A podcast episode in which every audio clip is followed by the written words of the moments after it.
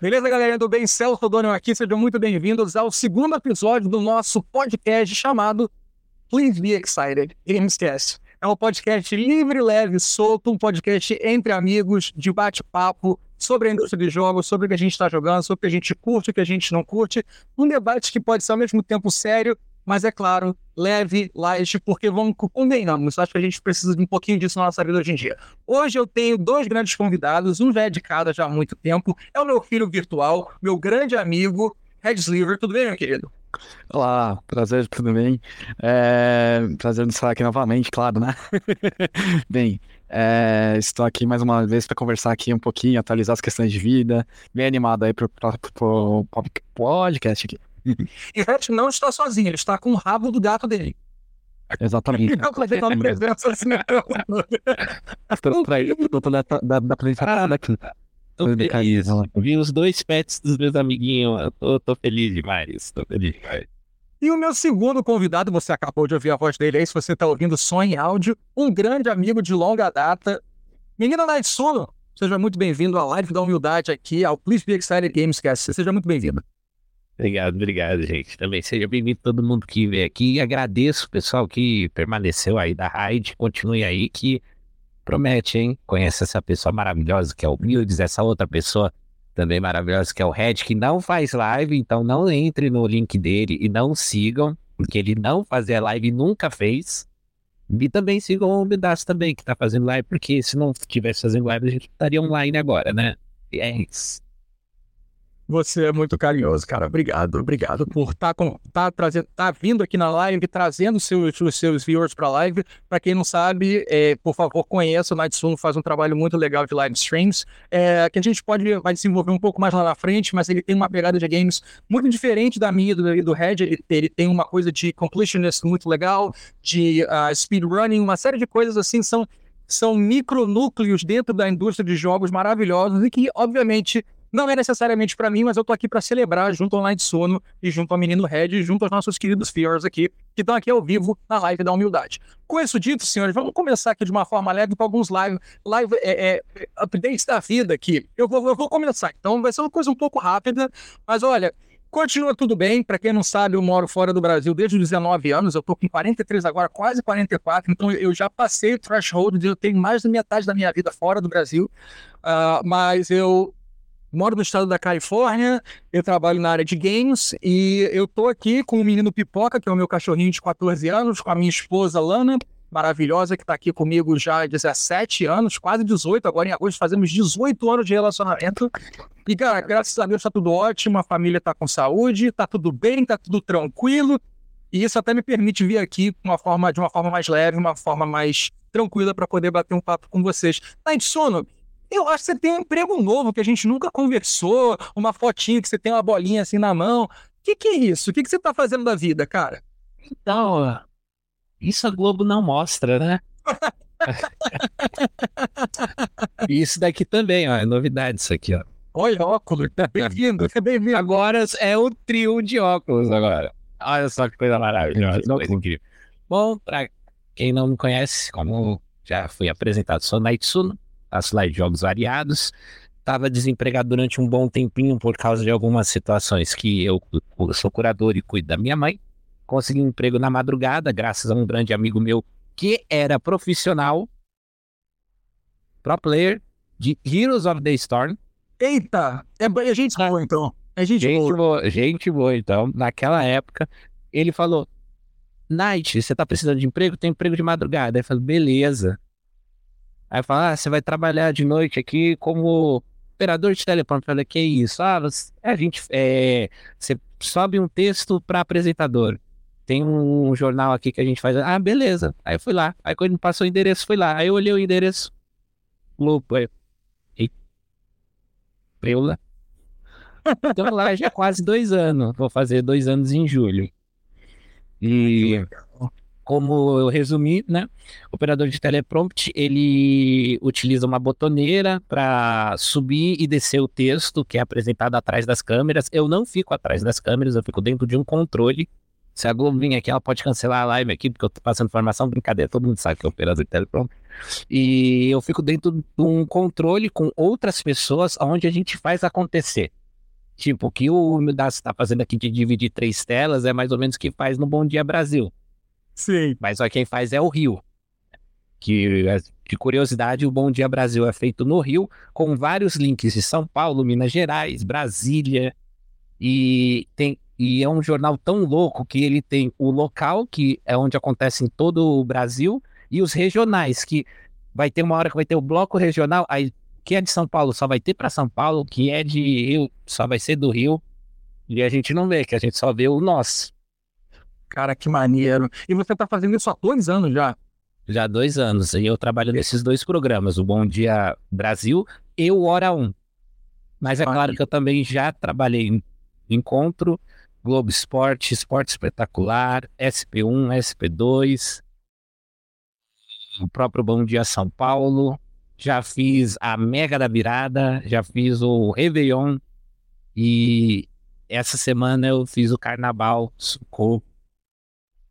Que maneira. Olha a responsabilidade, como o Dudu disse, Night. Olha, cara, eu falei isso recentemente, eu tava num bate-papo de boteco com o Red, a Brunilha e o Orcão, e eu falei para eles que, assim, uma das poucas, co poucas coisas me fazem tão feliz como celebrar os meus amigos e celebrar o sucesso dos meus amigos. Então eu fico muito feliz, cara, de que você possa compartilhar essa história com a gente. E seguindo, surfando nessa vibe, é... Red, é apropriado chamar você de Red hoje em dia ou deveríamos chamar você de Doutor Red? podem me chamar de Red, tá tudo bem. Vocês podem me chamar. Mestre Red. Mestre. Não, vocês chamam, vocês chamam se vocês quiserem. É, tá tudo tá. certo, não tá tem essa questão de título. Astolfinho, maravilha. Então, só estou brincadeira, eu sou Red. é, então, assim, eu, eu, sou médico de formação, tô formado aí já há três anos já na profissão. É, Estou fazendo, é, terminei a minha especialização em medicina do trabalho. Não posso me chamar ainda de médico do trabalho, porque tem uma prova que eu tenho que fazer ainda. É, vou fazer ela entre esse ano e ano que vem, para poder me chamar de médico do trabalho. Atualmente trabalho dentro de uma empresa seguradora que tem o nome de uma capital japonesa, para não falar o nome. É. é não, não posso falar, não tem problema não. Eu trabalho na Tokyo Marine, seguradora. É, trabalho lá atualmente ali como médico examinador, mas é, futuramente quero ser o médico do trabalho deles lá. É, basicamente, é, atendo ali os admissionais, periódicos, demissionais e faço muita clínica lá dentro também. A gente tem um ambulatório lá bem legal. Então, é, minha relação com a área dos jogos aqui é, é que eu sou um gamer bem eclético, gosto bastante de jogar no PT desde antes de, de, da medicina. A minha, eu, eu, eu, até brinco no perfil que eu sou um gamer e durante o dia de hobby eu faço medicina, né? É, eu, eu passo mais tempo jogando do que dedicado à medicina às vezes. Não, mas é, e, sim, uma paixão da minha vida, jogar, meu maior hobby, então realmente é, é, são duas coisas que eu passo a maior parte do meu tempo. E agora também com a, com a Purple, né? É, futuramente temos planos aí de, de, de mudar. É, agora tem Valentine's Day, fui fazer lá, assar uns biscoitos com ela, maravilhosa. Então também estão nos planos aí. Dividir, basicamente eu, eu divido meu tempo aí entre essas três paixões aí.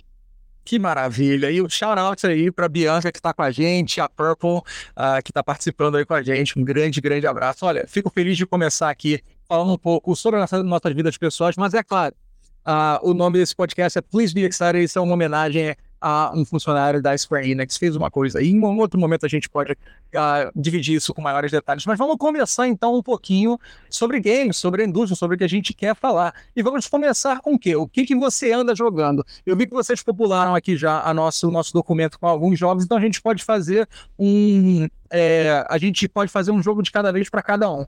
Começando com o Night, então, uh, vamos pela, pela ordem então, que a gente colocou ali, que fica fácil para poder coordenar aqui do meu lado. Night, você colocou ali Kingdom Hearts. É o primeiro mesmo? Tá certo? Não, é o segundo agora que eu tô jogando. Mas só que eu já joguei o primeiro, joguei um pedacinho do Chains of Memory, sofri um pouquinho, parei no Hades. Eu. E aí pedindo para eu jogar o 2, que seria melhor. E depois voltar pro 1, um, porque é crono. O crono. É, como fala? Esqueci a palavra. Cronologicamente, a, a história é um pouquinho confusa, né? Ainda tem o Sleep também, que é um pouco, um pouco antes. E eu tô muito vidrado. Tá até aqui, ó. um cara me deu a, a edição de completinho. Ah, Agora, a gente vai jogar tudinho, mano. Vai jogar tudinho. Ai, que maneiro, cara. Só que eu tô fazendo o, digamos, pagando uma promessa, né? Que na verdade não é. Eu fiquei anos evitando spoilers desse jogo. Até mesmo quando eu vi você jogando o jogo, eu vi uns pedacinhos e depois parava de ver. Caramba. Pra compensar, eu tô jogando no Critical Mode. Não conheço o jogo, sofri no primeiro, consegui fazer final e agora estamos no segundo. E vamos fazer final também. E bom, então, então se eu, se eu é, conseguir é, pegar di- di- direitinho aqui, você então terminou o primeiro e você tá jogando o segundo agora, ou você já jogou algum outro? Eu joguei um pedacinho do Chase of Memory do remake de, de PSP, né? Que eu sei Sim. que descobri que ele era de Game Boy Advance. Sim. E ele tem, no caso, um remake para PlayStation 2, certo? Sim. Legal. E o que, que você tá achando do Kingdom Hearts 2 até agora? Assim, na verdade, como você jogou um e, entre aspas, foi direto pro 2 e não jogou o Chain of Memories, é, tirando o início das primeiras horas que tu tá passando até aí agora com o vídeo com o Roxas, que é extremamente confuso, como é que tá Não. tendo a tua experiência com o jogo, a tua compreensão da história? Tá legal, tá prazeroso, tá bagunçado, tá estranho? Bagunçado foi o meu, meu tutorial de duas horas com Rox. Sim. Mas, digamos assim, eu tô. Eu acho que na metade pro final do jogo. Eu já tô revisitando o- os mundos. Então, Legal. que eu já tô sofrendo aí com, com a organização. Meio que eu tô tendo minhas teorias. É, tá sendo legal descobrir o mundo do, do Final Fantasy com a mistura da Disney e o próprio mundo do, do Kingdom Hearts. Tá sendo, digamos, um pouco dos primeiros contatos que eu tenho de Final Fantasy com, com, com o jogo, porque eu já joguei o Final Fantasy Tactics e joguei o 1 em japonês e só consegui pegar um, eu acho que um cristal, que era um 4, né? É cristal amarelo, que eu acho que deve ser os elementos. E eu não sei nada da história, porque eu joguei em japonês. Até hoje eu não sei como eu peguei a canoa, não sei como. Milagre de Deus. Mas. E eu tô gostando muito da história, mas tá muito confuso. Uma hora vem o Mickey, outra hora não vem. Ele aparece, não. Olha, como uma pessoa que tem uma experiência muito densa e jogou mais de uma vez todos. Joguei mais de uma vez todos os Kingdom Hearts. Não, eu não joguei o, o Kingdom Hearts 3 mais de uma vez, só zerei ele uma vez. Todos os outros eu zerei mais de uma vez. É, como uma pessoa que fala com uma certa propriedade do assunto, se você tá confuso, você tá no lugar certo. E, confusão faz parte. É, inclusive, eu finalizando o 3, eu confesso que tenho mais perguntas do que respostas o, a, a forma que o Tetsuya Nomura escolhe trilhar o storytelling dele, a contação de história dele, ele é, é bem. Qual é a palavra que eu quero usar? Ela é bem ah, debatida, digamos assim, na indústria. Tem muita gente que questiona muito. Eu gosto de alguns aspectos e eu gosto menos de outros, mas é, não existe, pelo menos para mim, como, como uma pessoa que já consumiu muito Kingdom Hearts desde 2002, não existe nenhum lugar onde é, o ciclo se completamente se fecha e fale assim, ah, legal, beleza. Esse outro... Quer dizer, não, em algum, alguns ciclos se fecham muito bem, mas parece que para cada resposta ficam mais perguntas e, e, e, parece que é um ciclo que não termina. Ah, talvez seja essa a minha, a minha constatação disso. Mas olha, Night, feliz que você está jogando Kingdom Hearts 3, uh, 2 e Uh, numa próxima oportunidade, quando você estiver aqui, eu quero conversar mais sobre o teu progresso no jogo, o que, que você está gostando, o que, que você não está. Uh, mas com isso, eu queria pular para um outro jogo. Uh, Red, você está jogando. O que, que você está jogando, Red? One Step from Eden. Eu quero saber o que, é isso, pelo amor de Deus.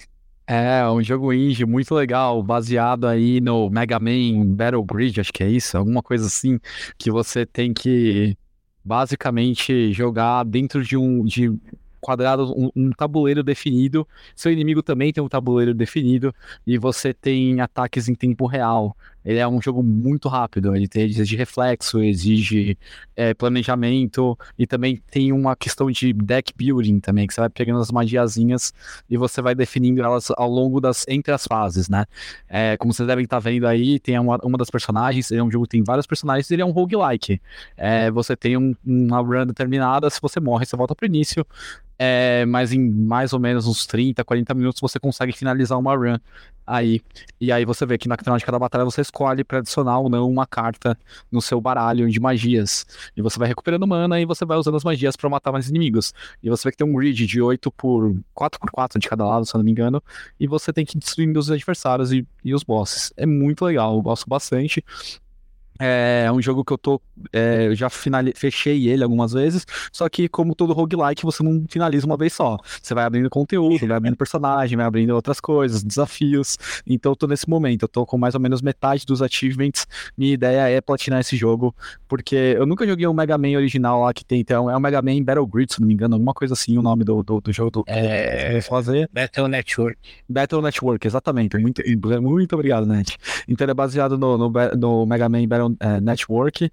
E é basicamente esse jogo que eu tenho jogado mais, assim. Eu tenho passado mais tempo ultimamente jogando ele, porque ele, ele me faz ter uma noção de reflexo, de pensamento rápido, de tá, tanto a tática de construir quanto a tática durante a batalha. Você fala, não, essa magia aqui eu tenho que estar a 4 quadrados de distância, essa daqui eu tenho que grudar no inimigo, mas ao mesmo tempo o inimigo tá jogando um bullet real em cima de você. Então você tem que desviar, então é muito frenético, muito frenético mesmo, é um jogo muito legal. Recomendo. Uma pergunta. Uh, você me falou o que você está jogando, mas você não me falou aonde você está jogando. Ah, esse daí eu estou jogando basicamente no PC e no Steam Deck. Né? Estou com o Steam Deck agora. E, cara, é um jogo muito bom de controle, né? É, então, é um jogo que ele é, ele, é, ele é melhor com controle, tá? Você tem mais reflexo, você consegue. É, você deve perceber, jogos que exigem muito reflexo, muito tempo de resposta, normalmente são mais legais de jogar com controle. Então, eu, quando eu jogo no computador, eu jogo com o controle do Play 5. Quando eu estou fora de casa, como você vê que é um jogo roguelike, que você pode parar no meio da run. É, às vezes eu tô jogando no modo portátil, aí eu pauso e já, já consigo finalizar. O único momento que você perde a run é quando você é, pa pausa e sai no meio da batalha. Se você tá entre uma batalha e outra, você pode pausar e sair. Então o Steam Deck eu recomendo, ele é, ele é otimizado para esse jogo. Também pro computador aí, se você tiver um controle, mas também dá para jogar, é completamente jogável no controle, no, no teclado também. Tá. Muito bem. Bom, Red, olha, eu, eu, eu, estou, eu fico aqui tentado a começar a perguntar várias coisas para você sobre o Steam Deck, porque eu sei que você pegou seu Steam Deck recentemente, você compartilhou comigo que você tinha comprado e tudo, eu fiquei super feliz e celebrei junto com você, mas eu quero guardar isso para um futuro podcast, talvez quando você tiver um mês de Steam Deck, aproximadamente, eu quero que você faça um review aqui na live pra gente das suas... Olha ele aí, o Bruto, Eita, nós. Inclusive, o, o shout-out aqui pro Narad64, que também tem um Steam Deck OLED, amigão aí da live e curto pra caramba. Uh, talvez até eu possa chamar o Narad para que vocês possam uh, fazer uma review aqui pra gente live do, desse conteúdo. Absolutamente fantástico. E Steam Deck realmente.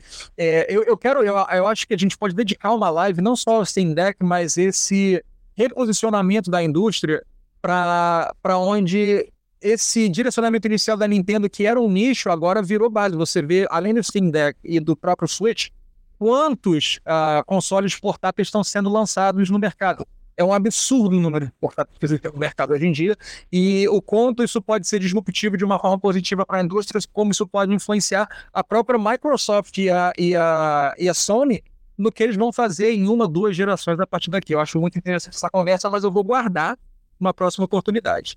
Passando para o Menino Humildes agora, será que o meu background vai dar um spoiler do que, que eu estou jogando? Será? Olha, eu só tenho no meu coração, a gente está no mês de fevereiro de 2024, próximo do fim do mês, só tem uma coisa no meu coração desde o começo do ano, que chama Final Fantasy VII. Inclusive, a live hoje era só sobre Final Fantasy VII. Só que, uh, por motivos de muitas responsabilidades, é, eu precisei realmente uh, postpone, né, adiar para uma próxima oportunidade o Final Fantasy VII Remake, uh, não remake, mas a gente uma conversa aqui sobre o Final Fantasy VII completa. Bom, para dar um, um, overview aqui, eu sou absolutamente fascinado pela série Final Fantasy e eu, cara, eu peguei um vírus é, tem mais ou menos uns três anos, três anos e meio. Esse vírus se chama platinar jogos. é uma doença. Não é, não é coisa de Deus. Não recomendo, pessoal. Eu absolutamente não recomendo. Mas eu acabei fazendo isso, já tenho mais de 50 platinas. Eu sou apaixonado por platina jogos, inclusive platinas que eu odeio. Então, cunha te indico. Eu platinei recentemente, eu fiz um planejamento bem, bem espaçado para que desse tempo. Eu platinei Logo que saiu, eu platinei o Final Fantasy VII Remake, que tá passando aí. Não tem cura, não tem cura. Aliás, o Cerrado Mago falou Monster Hunter. Monster Hunter é um dos piores platinas que tem realmente para fazer o Monster Hunter World do PlayStation 4. Mas, é, então, eu, desde que começou o ano, eu, assim, assim que saiu o Final Fantasy VII Remake, eu já platinei dentro de dois meses, até compartilhei com o Red na época. E mas mais recentemente, antes do Final Fantasy VII Rebirth, que sai agora dia 28 de fevereiro, eu falei, quer saber, vou platinar a parada toda. Então eu platinei o Final Fantasy VII OG de PlayStation 1, que tem um port para PlayStation 4 e PlayStation 5, eu platinei ele. Recomendo uma platina bacana, você só tem que prestar atenção numa coisinha ou outra. Uh, mas eu recomendo, é uma platina muito agradável. Logo depois eu rejoguei o Final Fantasy VII Crisis Core, que foi o port que saiu recentemente, o jogo que era o Final Fantasy, não, desculpa, Final Fantasy VII Crisis Core Reunion, que é esse port. Joguei, é, eu já tinha jogado assim que ele saiu. Agora, a platina não é de Deus. A platina é horrível é muito chata, não é prazerosa é, e é muito repeti repetitiva. Você faz muitas coisas é, iguais por muito tempo para conseguir chegar, principalmente as missões que você pode fazer de uma no, num ambiente virtual lá. Então, não recomendo, mas está feita. Agora eu tenho todas as platinas de todos os Final Fantasy VII disponíveis dentro desse ecossistema aí do, do, da, da PlayStation. E eu estou rejogando agora o que está passando na tela, que é o Final Fantasy VII Rebirth, remake, são muito res, né? O, a gente vai. Eu tô fazendo essa platina bacana. Quer dizer, essa platina eu já tenho, eu tô fazendo, rejogando para poder me lembrar exatamente do plot inteiro. E ficou um troféu que eu não fiz, que foi na atualização do Intermission com a Yuffie. é, foi adicionado uma série de troféus para a Yuffie, eu peguei todos. Só que dentro do Final Fantasy é, Remake 7, foi adicionado um boss, que é o Wise. E eu só apanhei dele. Então dessa vez eu vou me, eu vou me, eu vou me preparar. Eu tô jogando no modo hard, que é a única forma de você lutar contra ele. E com isso a gente vai conseguir finalmente finalizar e, e pegar esse último troféu e preparando para o Rebirth. Eu acho que o Rebirth eu vou começar, eu vou começar a jogar na noite do dia 28 ou até na noite do dia 27, meia-noite aqui. Eu vou comprar, comprar ele digital eu provavelmente vou demorar uns dois meses para fazer a platina dele, mas eu tô hypado demais. É o jogo que eu mais quero jogar esse ano, sem sombra de dúvidas, até pulando a pauta lá pra frente. E eu tô muito, muito na pilha de jogar. Então vamos parar por aqui, porque eu posso falar uma fita inteira sobre Final Fantasy VII Rebirth, mas o remake tá me fazendo muito feliz e tá me fazendo lembrar uma série de coisas, deixando a minha memória muito fresca para que eu possa curtir cada segundo desse jogo. Eu vou parar por aqui. Ah, Night, eu sei que você não, não, não, não viajou ainda no mundo de Final Fantasy VII, mas, uh, Red, você tá jogando alguma coisa de Final Fantasy VII? Como é que você tá nesse universo? Atualmente eu tô jogando o Ever Crisis, que é o gacha, né? O jogo mobile, que também tem pra Steam, gratuito, né? Basicamente, ele, eu tô jogando ele para pegar um pouquinho mais de skins da Earth, brincadeira. É, pra jogar a história do Sephiroth, né? Do, do, do, tem uma história da First Soldier, né? Que é uma história inédita que eles estão mostrando por ali. Então ali é o, é o maior conteúdo. E assim, eu tenho parado um pouquinho ultimamente, tenho ficado um pouquinho mais difícil de logar. Eu tava logando religiosamente, dei uma paradinha agora, mas lançaram um novo capítulo lá, eu tô sempre acompanhando. E também tô jogando o Crisis Core Reunion, mas esse esse daí tá meio devagar por conta do One Step From Eden, que tem tomado meu tempo. Mas é, basicamente o Crisis Core Reunion é o jogo que eu quero terminar antes do dia 28. Eu acredito que eu vou conseguir. Eu ainda tenho fé que eu vou conseguir. Olha, minha recomendação, e eu falo isso com uma certa propriedade, é só, cara, faz main story, é extremamente prazerosa. E eu lembro que eu mandei uma mensagem para você assim que eu terminei o Crisis, eh, terminei novamente o Crisis Core Reunion que eu gosto de falar brincando aqui, né? I want a motherfucker movie, né? Eu quero um conteúdo que me mova, que, que realmente, né, que, que me faça sentir, pensar e viver aquele momento. E no final do Crisis Core Reunion, já, eu já zerei esse jogo duas vezes no PSP, né? Não Reunion, mas o original. Já zerei uma vez no PlayStation 5 e zerei de novo no PlayStation 5. Dói, cara. Dói. Dói, assim. O jogo, é, ele é de uma profundidade, pelo menos porque eu curto, muito grande E é triste também, né? Desculpa, minor spoilers, mas ele tem um aspecto muito triste. Você jogou o Final Fantasy VII original, você já sabe exatamente o que vai acontecer, mas a voadora vem no peito com tudo, de qualquer forma, o que é um testamento da qualidade da, do script, a qualidade visual, a qualidade do voiceover, de tudo que é feito ah, dentro do jogo. Com isso dito, Knight, eu queria mandar de volta para você. Eu queria mandar de volta pro Knight? Eu queria mandar de volta pro Knight. Que você tá jogando um tal de um joguinho chamado Castlevania. Eu, eu, é sério mesmo que é original ou você tá jogando um outro Castlevania? Tô jogando o antigão, o Symphony of the Night. Sim, ah, Symphony. Olha, olha. Senhores, senhores que estão na live, eu quero mostrar, eu quero falar para vocês uma coisa muito interessante. Uma das coisas mais bacanas de bater um papo aqui é que a gente está falando de um papo de gerações aqui também. Não é um papo de todo mundo que pensa igual e sente igual. Cara, eu sou de 1980. Na Itsuna você é o quê? De 95? 91. 91. é de, de que ano você é? 94. Então, olha, veja bem, o Light chega pra mim e bota na pauta assim: Estou jogando Castlevania. Aí eu preparo o B-roll pra ele. Tá aqui o B-roll do jogo.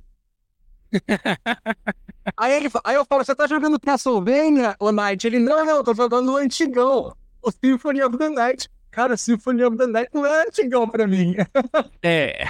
Olha que coisa. Eu, eu, eu, tenho me expressado melhor, né? É, não, não, mas, cara, foi perfeito, mas isso é um, é um, é um testamento. É surreal, né? Geração. É, você, você olhar para o Symphony of the Night como um jogo antigo, você tá mais do que certo.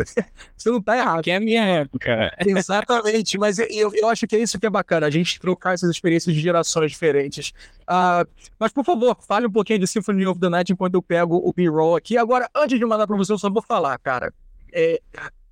Symphony of the Night é um jogo. meu Deus do céu. É um dos melhores jogos da história, da história dos jogos. E, e fico muito feliz sabendo que você está jogando. Vai com tudo, Night. Hum.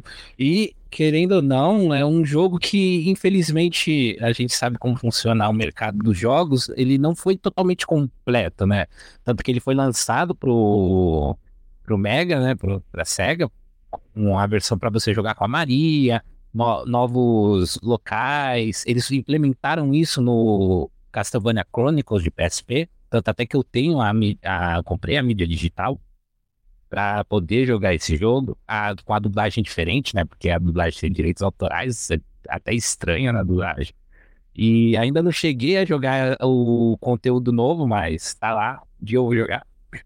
Mas eu voltei a jogar Symphony of the Night para revoltar a fazer um vício que está em todo nós. Oi, meu... oi, gente, olá, meu nome é Night. Estou há um dia sem fazer conquistas e estou jogando pelo Retroachievements. Para quem não conhece, Retroachievements é um site de conquista de jogos antigos. Como assim, Night?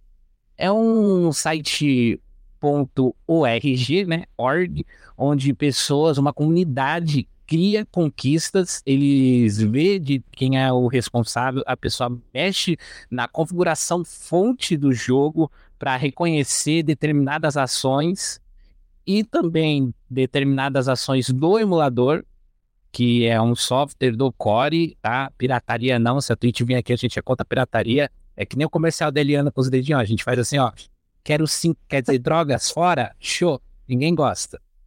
Fora, fora.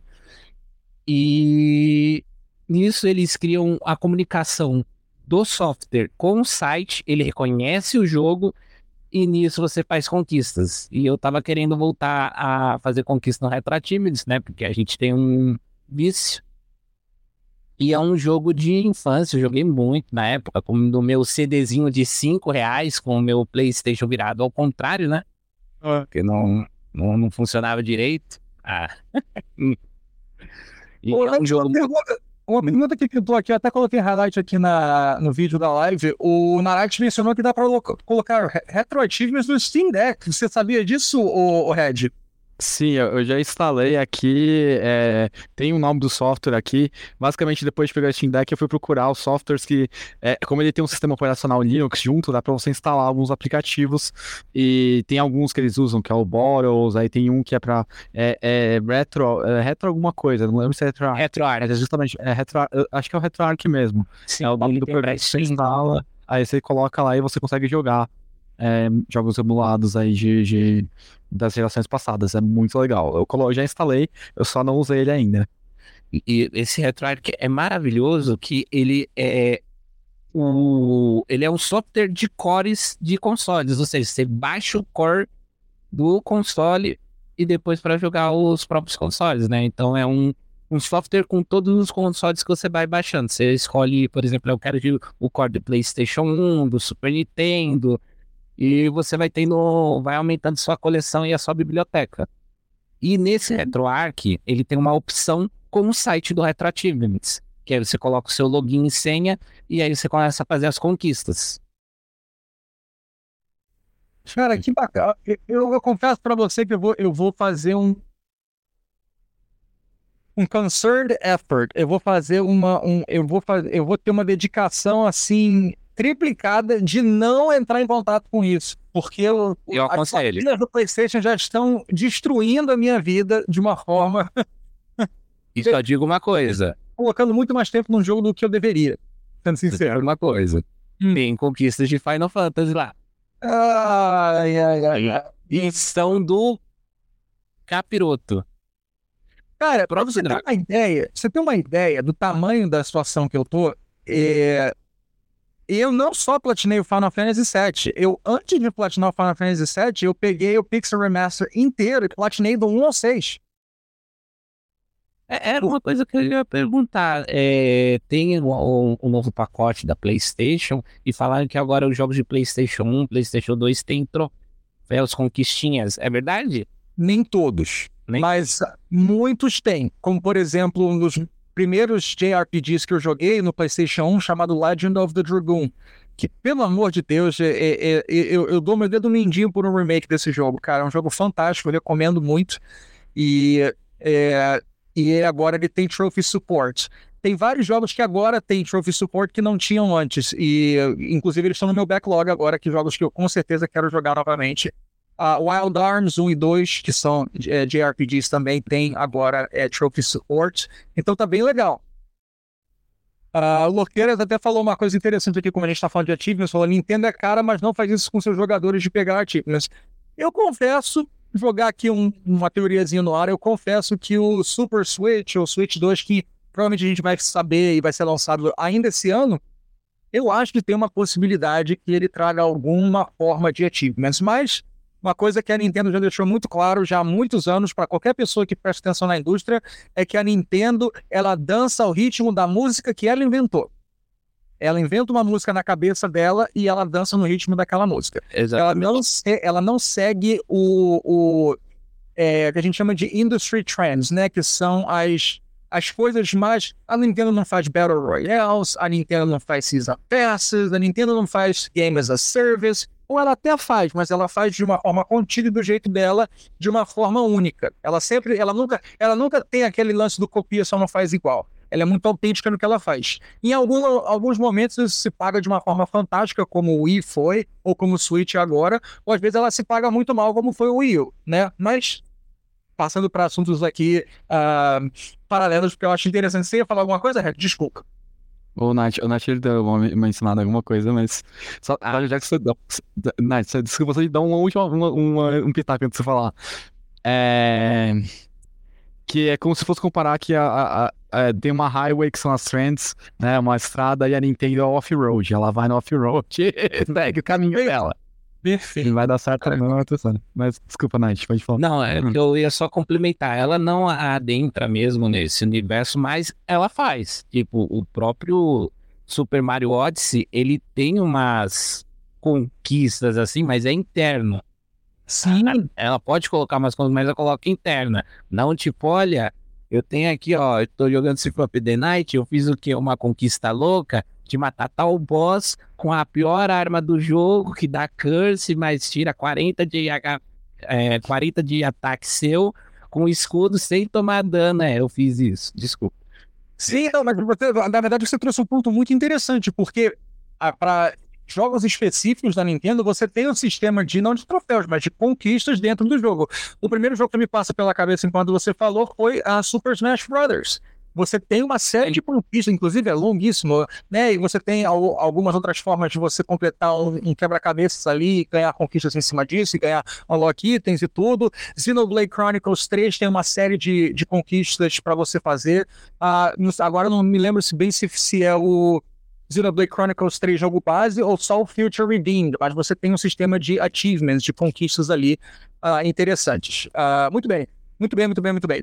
Para seguir aqui, a gente está com o tempo uh, rodando aqui muito, muito rápido, porque o papo está muito gostoso. Red, The Binding of Isaac. Sério mesmo? Exato, estou jogando esse também, mais um roguelike. Fala, né? Eita. Não, não tá querendo fazer que nem nós, não tá com, com vírus, não. Você se medicou, né? Pelo amor de Deus. Me mediquei, mas o problema é que quem tá infectado é a Purple.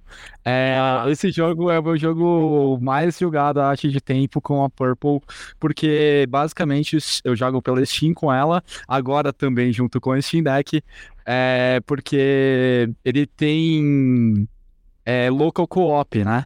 E a Steam tem o, o, Remote Play Together. Então eu tô em casa, ela tá na casa dela, a gente jogava aí juntos aí como se fosse que eu estivesse no computador dela. E ela é completionista, ela tem esse vírus já, tá instalada. Então, nesse jogo aí, eu acho que tem muitos, muitos achievements. Aí a gente tá jogando. É, é, o, é a expansão, não o primeiro, né? Tem o Binding of Isaac. Na verdade, o que eu tô jogando é o Rebirth, esse daí mesmo, que é o que tá aí no B-Roll. Porque ele tem mais coisa, mais item, mais achievement. Ela platinou o original e ela falou: agora eu vou platinar esse, com todas as expansões. E tem muito conteúdo extra, tem muito conteúdo opcional, tem muito challenge. Então, é, é isso que eu tenho jogado junto com ela. E é muito legal, é muito divertido. E também eu tenho usado do Steam Deck para jogar junto com ela também, porque eu prefiro jogar em controle, enquanto ela prefere jogar no, no teclado, no teclado, né? E basicamente tem como jogar no local co-op. E uma curiosidade muito legal: é, os developers anunciaram que vai ter é, oficialmente online co-op, sem ter que usar o Remote Play. Eles vão falar online co-op. Eles, eles anunciaram depois de não sei quantos, muitos anos de lançamento de jogo, que eles vão fazer um online co-op é, agora oficial, sem ter que usar a ferramenta do, do Steam Remote Play Together. É muito. Olha, muito interessante. É, é, assim, é, é claro que, entre aspas, é surpreendente quando um jogo que já foi lançado há tanto tempo ganha esse suporte dos developers adicional de você ter um co-op dedicado, né, ao invés de você usar de alternativas como o Steam Remote. Mas não me surpreende tanto porque Binding of Isaac foi um sucesso não só é, ao público né, e à crítica especializada, mas ele foi um sucesso comercial muito grande. Ele continua vendendo muito bem, ele tem um preço ah, ajustado ali para a proposta que ele tem. E foi, eu nunca joguei Binding of Isaac, mas realmente ele é um jogo que uh, teve o seu espaço dentro, né? Hoje em dia você tem vários jogos, inclusive, sendo lançados no mesmo dia, e ele foi buscou o seu espaço, buscou a sua identidade, buscou ali o, o, o seu espaço ao sol. Você fala o nome desse jogo num lugar, numa convenção de jogos, muita gente vai falar, ah, já joguei, já ouvi falar e tudo. Então não me surpreende tanto. E, cara, quem é o developer do Binding of Isaac? Eu não sei. Também não sou. Também. Mas parabéns aí, parabéns a todos os envolvidos, né? Muito, muito bacana. E é um jogo que você recomenda para uma pessoa que. Com qual perfil de jogo você gostaria de recomendar esse jogo?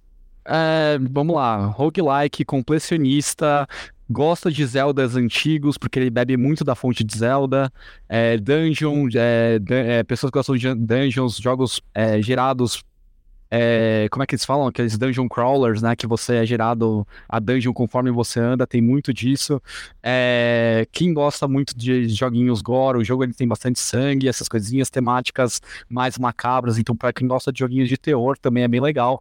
Então pensa que é como se fosse uma fusão ali de bebeu muito dos Zeldas originais com achievements completionistas, é, jogos de terror é, temáticas aí que bizarras ali que vão que você, ao mesmo tempo que você tá jogando, você vai falando, nossa, que nojento esse bicho, nossa, que diferente aqui. Então ele brinca, então é, é um jogo bem humorado para quem gosta de, de humores aí. É, É bem divertido. E para quem é completionista, tem o, tem o estado. E para quem é casual também tem aí, o, tem aí a questão da, da progressão, né? Então, eu acho que ele pega muito esses gamers aí que jogaram Zelda e que querem completar alguma coisa. Acho que esse seria o público-alvo do Binding of aqui, assim. E quem gosta de terror também. A, a Purple falou também. Uhum. Sim, a Purple falou aqui, desenvolvido por Edmund McKellen e Florian Hems, e ela falou também aqui do Binding of Isaac, que tem toda uma pegada religiosa. Eu confesso que eu tô curioso para jogar. Alguma plataforma é recomendada ou qualquer uma tá valendo? É, não sei se tem diferença entre as versões, mas acredito que o jeito mais fácil de você pegar é pela Steam, porque você consegue pegar muitas expansões. Então você tem que pegar uma, a versão Rebirth, se não me engano, que tem todas as expansões. Independente da plataforma que você vai pegar, você tem que pegar o Rebirth, porque foram lançadas novas expansões, foram otimizadas, tem atualizações, né? As coisas são balanceadas. Se você for comprar o, o Afterbirth ou o, algum outro assim, você vai meio que ficar perdido no meio do tempo. Quem joga aí a jogar o Rebirth mesmo, que tem tudo. Perfeito. Legal, eu vou botar no meu backlog aqui agora, eu tô curioso, eu aceito suas recomendações aí com muito carinho. Voltando para o nosso querido Night, para fechar a lista dele de jogos que ele está jogando no momento, uh, eu fiquei muito surpreso quando eu vi esse jogo na lista, Night. E eu quero confirmar se é isso mesmo. Não é Arkham Asylum, não é Arkham City, não é Arkham Knight. Return to Arkham, é isso mesmo? É isso. Que, que é um, uma remasterização dos dois clássicos, né? Pro PlayStation 4. Eu comprei ele com meus pontos do cartão de crédito. Boa, tá boa. É, e é um jogo muito marcante para mim, que foi o primeiro jogo de PlayStation 3 que eu joguei ainda na época com a TVzinha de tubo ainda. Eu tinha um PlayStation a TVzinha de tubo. E eu quis muito é, pegar esse jogo para trazer em live, né? Ah, hoje em dia eu tenho condições para para transmitir no próprio PlayStation 3, né? Mas eu, eu, quis deixar um pouquinho nessa coleção. Além de ter a, a tradução do antigo que não tinha, né? Ele tem a legenda em português, que foi o motivo, o maior motivo de eu ter pegado, vendo, rejogando o Arco Asylum e entendendo um pouco das coisas, que o meu inglês é in the mean, in the mind, understand. Boa. Ah, razoável, razoável. Dá, dá, dá pra, pra, pra dar uma rasgadinha assim, dá, dá pra entender algumas coisas. O jogo é incrível, mano. É, eu, desculpe te interromper, Night. Eu, eu, eu, eu, fiz toda essa intro antes pra você, que, pô, é Return to Arkham. Na verdade, eu fiz uma confusão aqui de fios. Quando eu li o título, eu falei assim: peraí, esse é o título do, é, do, de VR, de Virtual Reality do. Ah, tá. Eu não, acredito que a gente tá jogando mas... VR, que loucura. Mas agora sim, você, você me lembrou. Esse é um bundle, né? É uma compilation Isso. que tem o Arkham Asylum e o Arkham City. E, by the way, acho que são dois dos melhores jogos de heróis da história da indústria, né? E Cara, que legal que você está rejogando esses jogos e que legal que agora você tem o Legendas Apropriadas e que, inclusive, eu não estou aqui para criticar nenhuma, nenhuma, uh, nenhuma empresa de jogos, mas assim, pô, vamos pensar de uma forma global e vamos entregar um conteúdo uh, regional pra, com a língua dos seus. Uh, do seu público, né? Então, é, alô, alô, alô, indústria dos jogos. Mas, cara, como é que tá? Onde que você tá? Sem grandes spoilers, é, é, respeitando a galera que não jogou ainda por algum motivo. Mas onde é que você tá? Você tá no Arkham Asylum? Em que parte do jogo você tá aproximadamente? Não, agora eu tô na parte onde a gente encontra a Era Venenosa e a gente tenta meio que pedir uma ajuda dela ou não, mas dá para dar uma resumida. O Coringa meio que deixa o Batman prender ele, ele entra em Arca e causa um caos é, tentando tomar controle de todo lugar, libertando os, os prisioneiros e Batman tá meio envolvido.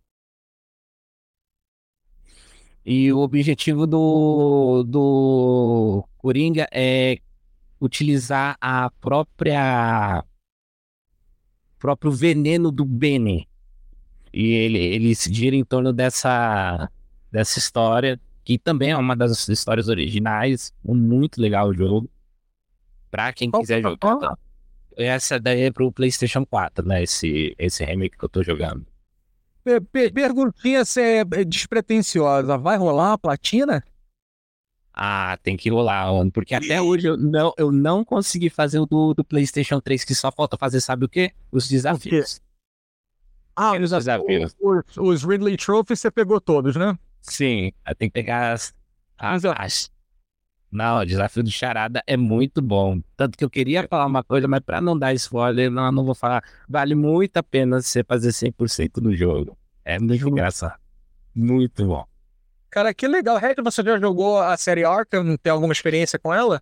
Zero, zero. Aqui é tudo novo para mim. Estou, estou bem, bem, bem animado de ouvir vocês falando aí também desse jogo. Cara, meu amigo, é muito. Você está perdendo metade da sua vida jogando esse jogo, cara. Ah, cara, é, tem, tem duas coisas maravilhosas. O sistema que ele criou, que foi, é, é tipo, na, na época, foi uma revolução. Tipo, foi o Resident Evil 4. Foi um Resident Evil 4, praticamente. Uhum. Foi. E onde, e onde você vê todos agora jogos de heróis, o, o, pró, o próprio Esquadrão Suicida, ele bebe um pouco da fonte que, usando os termos que vocês também falam, também bebe da fonte do o próprio Batman Arkham ali. Também ele faz parte da série também, né? Não custa nada ter utilizado também. É, é da Rocksteady também, né? Mas na verdade, o, o, não só jogos de heróis, Red, bebem dessa fonte do, do Arkham Asylum, principalmente.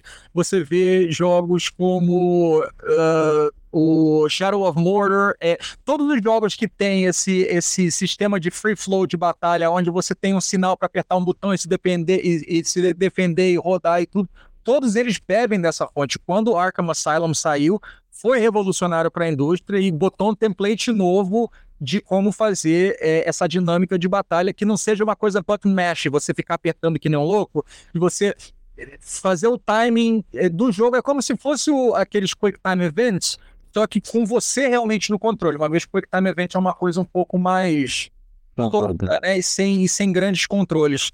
Mas muito legal que você está jogando Arkham Asylum. Uh, espero. Vamos celebrar então essa platina. Essa platina, se sair, vai sair live ou vai sair aí no seu. na escuridão da noite?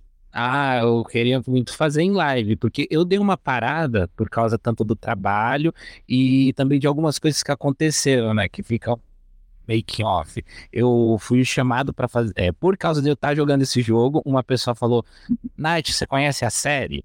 Aí a pessoa, claro que sabia, porque eu tava vendo eu jogando. Aí eu falei: Não, conheço. Ah, porque eu preciso de alguém para narrar uma speedrun. E me convidaram para narrar uma speedrun de um evento oficial, né? Uma retransmissão oficial da ADGQ, que tem aí nos Estados Unidos que é a própria Speedrunners Brasil que faz a retransmissão oficial. Aí, beleza. Aí ele falou do Batman, achei que era o meu, né? E uh, ansiedade é fogo, que você às vezes você não lê tudo certo, você já começa a criar um monte de coisa na cabeça e você acha que você leu uma coisa, mas era outra. Aí beleza, estudei o jogo, vi tudo. Bacana. Aí eu olhei assim, nossa gente, tomei um susto aqui que eu li aqui, achei que era outro jogo aqui, aí quando eu vejo era o City e não as vai. Mas só que eu já tinha visto há muito tempo a speedrun, então deu para dar aquele contorno. Não foi as informações que eu queria, mas deu para falar da lore, deu para explicar sobre o que o cara estava fazendo, o sistema do jogo, dar algumas informações. Queria ter dado mais informação, mas só que falei, foi uma ótima narração e o pessoal rachou o bico quando viu que era o jogo errado que eu tinha estudado. foi muito bom. Mas na hora eu gelei, suei, chorei por dentro, mas deu tudo certo no final. Eu fico devendo para a galera do chat aqui uma conversa com você, Night, mais a fundo sobre speedrunning, porque eu acho que é uma. Mais uma vez, é uma das muitas. É, por exemplo, existem comunidades como Minecraft, uh, Roblox, até mesmo Fortnite, são Uh, comunidades fascinantes que eu admiro por, uma distância e provavelmente, eu não quero dizer nunca, mas provavelmente eu não vou fazer parte. Uh, porque, né, ou, a gente fala tanto de várias resources na vida, várias é, coisas, a maior resource que a gente tem é tempo, e meu tempo, assim como todo mundo, é limitado, então eu tenho que escolher que vou fazer isso e vou deixar de fazer aquilo que acaba até dando uma moral para uma que a gente vai falar lá na frente, que são os jogos que a gente nunca jogou e que a gente gostaria muito de jogar e provavelmente deixa de jogar por falta de tempo. Abraço Persona 3 Reload, que acabou de sair no Game Pass na minha frente aqui, eu não tenho tempo de jogar. É, mas pra, realmente faz parte. E para terminar aqui a sessão de gameplay, que foi longa, mas extremamente prazerosa, eu vou fechar, gente. Eu vou fechar é, com um jogo que eu não esperava falar de forma alguma, mas a vida é assim, a vida é uma caixinha de surpresas, né? Eu estou jogando é, de forma absolutamente viciada Genshin Impact lançado em setembro de 2020. Eu lembro que eu joguei muito com o Red logo que lançou. Eu tava até meio, pô, Red, como é que faz para aumentar o Adventure Rank aqui? Que o meu tá parado. Ele, não, não, faz essa parada aqui, faz aquela parada ali. Mas eu realmente quis dar uma oportunidade nova para esse jogo. É, em 2024, ele é um jogo muito bacana e ele traz um conceito é, que, para mim, é, ainda mais hoje, depois, e a gente não mais muito profundo sobre isso, mas de todos os, os, os, terremotos que estão acontecendo na indústria dos jogos, uh, playoffs e coisas do tipo, e você vê a Royalverse, que era Mihoyo na época, agora é Royalverse, você vê a prosperidade é, dessa companhia absurda, né? O, e, e, eles trouxeram à tona um conceito de jogo que não existia. O, o me corrija se eu estiver errado. Eu não, e eu sou um cara muito conectado à indústria, independente de eu trabalhar ou não na indústria, eu sempre fui muito conectado, sempre estudei muito, me informei muito sobre tudo que está acontecendo. Eu não consigo lembrar de nenhum jogo antes do Genshin Impact que trouxe o conceito de AAA free to play. Ou o jogo era AAA, que é, o, o, o AAA se fala do nível de qualidade e o quanto se gasta para fazer o jogo. É um jogo assim de, de proporções gigantescas de número de pessoas trabalhando, de quanto está sendo gasto nesse jogo. Uh, e, claro, é um jogo de preço cheio. Daqui nos Estados Unidos, 60, 70 dólares, dependendo da época, né? Uh, e dependendo do, do, do, do MSRP do jogo. E você tinha o Free to Play, que era tradicionalmente aquele jogo porcaria que, é, que ficava canibalizando o seu dinheiro ali, tentando te botar em oportunidade de gastar o tempo todo jogando ads na sua cara. E aí vem a, a MiHoYo na época, hoje Royalverse, e traz esse conceito do AAA Free to Play, que é um jogo onde você tem sim oportunidades infinitas para gastar dinheiro, caso esse seja o seu perfil de jogador. Agora, se você não quiser gastar absolutamente nada, você tem acesso completo a absolutamente tudo que o jogo oferece é, e você consegue, com o farm correto e com o, o manuseio de resources correto, você consegue criar builds é, é, é, extremamente poderosos, você consegue ter uma experiência absolutamente completa e sem custo nenhum. Isso é uma coisa que, assim, mesmo em 2024, jogando esse jogo e, e, e, vendo a qualidade gráfica, assim, quando você tem conversas como está aparecendo na tela aqui agora, essas conversas todas têm voiceover, a não ser que sejam side quests. Se são side quests, elas não têm. Mas Final Fantasy XIV faz o mesmo. Ele tem uma mensalidade de 15 dólares. Uh, mas todas as quests principais são textos longuíssimos, com voiceover de excelente qualidade. E, e cara, ele é acessível para qualquer pessoa. E, diferente de outros jogos, eu tô jogando aqui é, e aí, pô, eu vou pra minha cama. E aí a senhora humilde está assistindo o Netflix, alguma coisa. Cara, eu posso pegar o meu tablet, eu posso pegar meu celular e continuar jogando. Então ele é uma experiência muito diferente de tudo que eu tinha jogado antes. E eu já coloquei mais de 20 horas no jogo, tô Adventure Rank 21 agora, e tô fascinado com tudo que o jogo tem para oferecer sem gastar um centavo. Então eu tô assim, de pouca caída com Genshin Impact. É claro que é, pelo que eu vi em algumas reviews, e vai chegar um momento aonde o ceiling vai, o, o, teto vai ficar um pouco difícil de bater, mas faz parte. Eu acho que a composição do jogo é maravilhosa. Eu estou jogando ele é, um pouco em cada plataforma, mas principalmente no meu PlayStation 5 com a televisão de 4K. Então, assim, a beleza desse jogo é, é absurda. E para todas as similaridades que ela tinha com Breath of the Wild quando foi lançada, é, sim, existem algumas similaridades, mas existem mais diferenças do que similaridades, e as coisas que são similares são as coisas mais celebradas no mundo de Zelda, que é um mundo, de, é, um mundo uh, lindíssimo uh, e, e, aberto, a mecânica de você climb, de você é, subir em montanhas e tudo maravilhoso, com estamina, simplesmente uh, fantástico. E olha, o, só para terminar aqui, o Serrad mandou aqui, testa Honkai Star Rail. Não vou não, Serra Mar. Não vou testar Honkai Star Rail, não. Porque eu estou jogando Honkai Star Rail. Eu ia, eu ia pular isso. Já tá não sei muito tempo. Eu estou Trailblaze Level 37. 37, cara. Eu tô jogando. Na verdade, eu comecei jogando Honkai Star Rail tem 4, 5 meses já. E. Só que jogando muito, muito light, devagarzinho ali, curtindo bastante. Por quê? Porque eu sou o cara dos JRPGs. E eu sou o, o, cara old school que gosta dos JRPGs que são o quê? Em turno. Quando o Honkai Star Rail bateu, eu falei, meu irmão, é tu. É tu mesmo. E fui, e tô adorando. Aí eu dei uma pausa para poder vivenciar um pouco o Genshin Impact agora. Mas tô no Honkai Star Rail, fazendo minhas days ali na humildade e tudo, foi para conseguir continuar farmando minhas resources. E mais uma vez, não gastei um centavo ainda, mas encontrei várias opções interessantes ali para gastar dinheiro, eu só realmente não quis. Ah, muito bem. Ah, fechando então aqui, antes da gente fechar então, eu pergunto para vamos pro Red primeiro. Ah, eu sei que você jogou o uh, Genshin Impact logo que ele lançou, junto comigo, inclusive, a gente jogou junto no lançamento, mas foi um jogo que você retornou. Eu lembro que no início você jogou assim bastante, mas como é que foi, como é que foi o seu game behavior depois disso? Você continua jogando? Você parou? Parei completamente, tá? Não, não acesso o Genshin Impact faz muito tempo. É motivo de tem uma coisa muito legal que é o Ever Growing Quest, né? Ele vai lançando conteúdo, é, é, é um jogo contínuo que está em constante crescimento de mapa, de história, de personagem.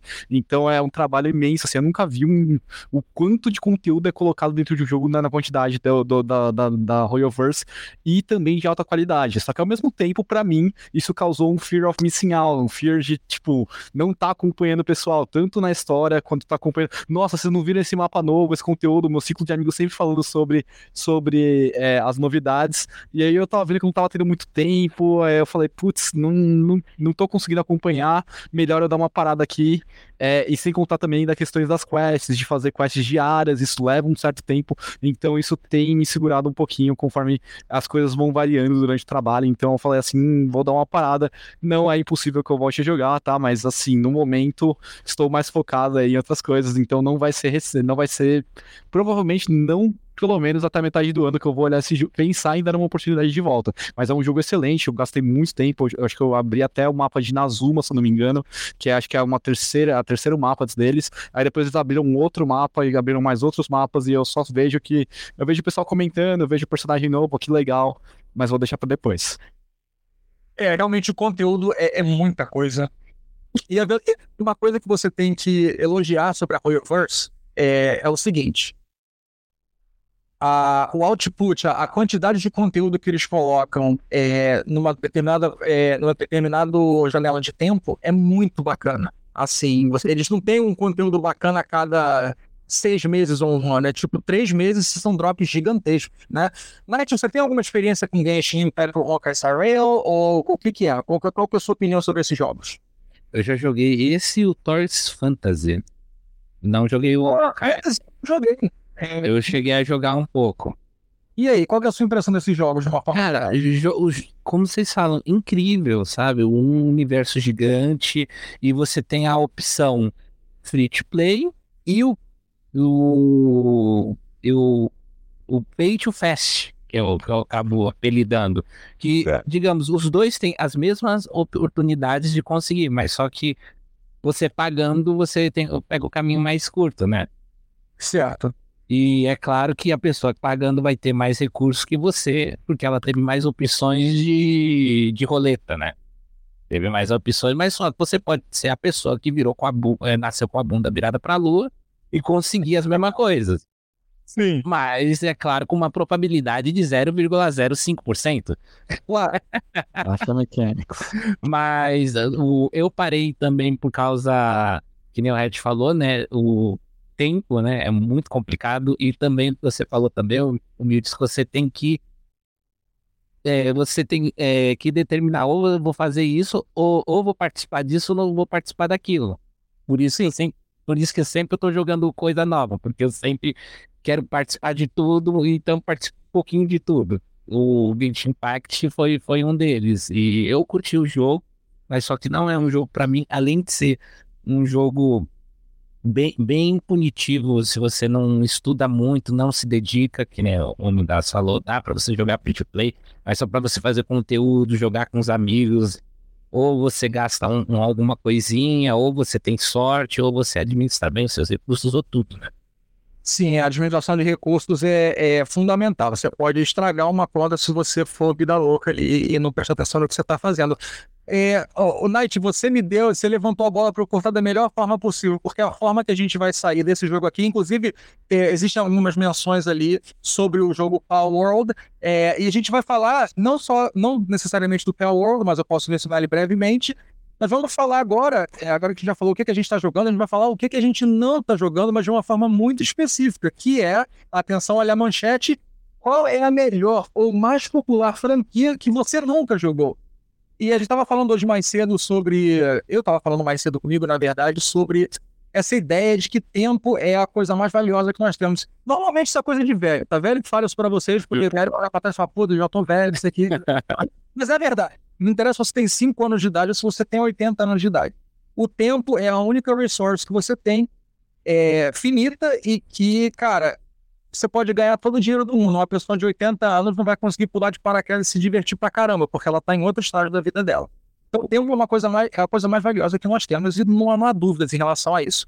Com isso dito, a gente falou até mais cedo, é, cara, a gente tem que escolher. Às vezes você abre um jogo como Tower Fantasy e você fala assim, ok, absolutamente fantástico, eu não tenho 500 horas para colocar nisso. Uma vez eu tentei fazer até a conta, inclusive, de quantas, é, de uma forma saudável, e considerando que eu sou uma pessoa com outros hobbies e eu tenho uma família, e eu tenho um trabalho, quantas horas eu posso jogar por semana que seria razoável? Eu fiz e extrapolei isso para um ano inteiro. E, e eu falei assim, cara, eu não sei se eu quero, de repente, ficar jogando jogos que eu deposito 100 horas, né? O Final Fantasy XVI, por exemplo, eu coloquei quase 550 horas no jogo, né? Eu zerei ele do normal, zerei ele do modo hard e agora zerei o DLC dele, deu quase 150 horas. E isso, cara, às vezes é o tipo um quinto ou um sexto de tudo que eu vou poder jogar o ano inteiro. Será que vale a pena? Então a gente entra nessas escolhas. Com isso, eu trago essa pergunta para vocês aqui de quais são os jogos ou a franquia é, que tem um reconhecimento aí da indústria, é, dos, dos, jogadores e da mídia especializada, que vocês nunca jogaram. Eu vou começar. E agora é o momento, é o momento de ser julgado. É o momento de ser julgado aqui, falar quem é você, que absurdo. É, é fake gamer, essas coisas, né? Tá, tá no momento de ser julgado. Então vamos lá. Mass Effect. Eu nunca toquei, eu tenho a trilogia aqui, a PSN me deu ela, né? A, a, a, PSN Plus me deu a trilogia remasterizada inteira. Tá aqui, tá na mão. Só que quando eu, quando eu vou lá no How Long to Beat, são mais ou menos 100 horas. Eu não tenho esse tempo com o, o, o eu já tenho programado todo meu todo meu as minhas jogatinas até mais ou menos o meio do ano. Eu já sei tudo que eu vou conseguir jogar. E se eu conseguir cumprir tudo, eu já sou um homem feliz. Mas tem até a possibilidade de não conseguir. Então, cara, Mass Effect é uma das grandes franquias da história da indústria. Foi revolucionária quando ela foi lançada. As mecânicas de, de decisões que você tomava, muitos, muitos, uh, uh, muitos fãs, da, inclusive do jogo, falam que até hoje elas não foram uh, é, nunca foram melhoradas. Então, fica aí o meu, o meu, a minha shame, né? Mass Effect é uma franquia que eu nunca joguei. Vamos começar a fazer o bate-bola aqui. Vou jogar pro Red. Red, qual foi a grande franquia ou jogo que você nunca jogou? Assassin's Creed. Assassin's Creed, acredito que é um que eu passei, que eu vejo todo ano sim, ano não, vejo jogo grande e falo, nossa, deve ser incrível. Nossa, o pessoal aprendeu história. Nossa, eles restauraram uma capela lá, é, usando os conteúdos, né, da, da, da acho que uma uma construção que pegou fogo na vida real, que eles usaram o conteúdo do Assassin's Creed para poder restaurar. Eu falo, nossa, que incrível. É uma série que eu falo, nossa, eu gosto de história. Mas o pessoal aprende história nessa série, tipo, e é muito legal, é ação, é open world. Aí eu falo, nossa, eu nunca toquei em. Ah, eu, ah, pra não falar que eu não toquei, eu peguei o Black Flag pro Play 3, eu abri e joguei uma hora. Pra não falar que eu não toquei. Só pra, mas é isso, é um que eu tenho shame, que eu tenho muita vontade de jogar e me mergulhar nessa, na franquia do Assassin's Creed. Shame. Night. Nossa, me vem um monte de jogo na, na, na, cabeça, mas um que eu gostaria muito de jogar, barra não, é Dead Space. A trilogia do Dead Space. Maravilhoso. Mas olha, você tem agora, eu, eu, quando não for comigo, eu vou começar a, a, a, a, criticar aqui e a dar motivos para você jogar. Você tem um motivo excelente para jogar Dead Space. Por quê? Porque agora você tem, assim, você pode não jogar a trilogia, o Volume 3 parece que é bem ruim, o 2 é muito bom e o 1 é muito bom. Você pode agora pegar ele, o remake dele, né? O Dead Space tem um remake, saiu ano passado, só não teve mais uh, praise, mais elogios, porque 2023 foi, cara, talvez o maior ano da, da, indústria e era, era um jogo do ano a cada semana que estava saindo, mas Dead Space Remake, esperar uma promoção marota aí, recomendo muito você pegar assim, porque, e parece que o remake ficou perfeito, perfeito. Então já, já fica aí um conselho para você se conseguir encaixar entre coisas aí. Uh, vamos lá então. Cara, vai doer a alma agora. Eu, eu, eu sou um fake gamer de. Eu sou um fake fã de JRPGs, cara. Uma das maiores séries de JRPGs eu nunca joguei. Prepara, prepara os banners do Shame aí, cara. Eu nunca joguei a série Trails. A série Trails é uma das séries mais longas da história dessa mídia. Ela começou, acho que nos anos 90 e você tem, você tem a trilogia do Trails of the, uh, Trails, uh, Trails of Trails of the Sky, ou Trails, não, Trails in the Sky. Você tem essa trilogia. Você tem uma duologia do Trails from Zero e Trails from Azure. Você tem a, a quadrologia do Trails of Cold Steel no PlayStation 4. E você tem Trails to Revere, que é um jogo separado. Cara, tem tanta, tem tanto jogo. Agora, quando eu fiz ó, a lista, daria umas 300 horas. Se eu quiser platinar umas 500, e eu, pelo que me conheço, eu vou querer platinar.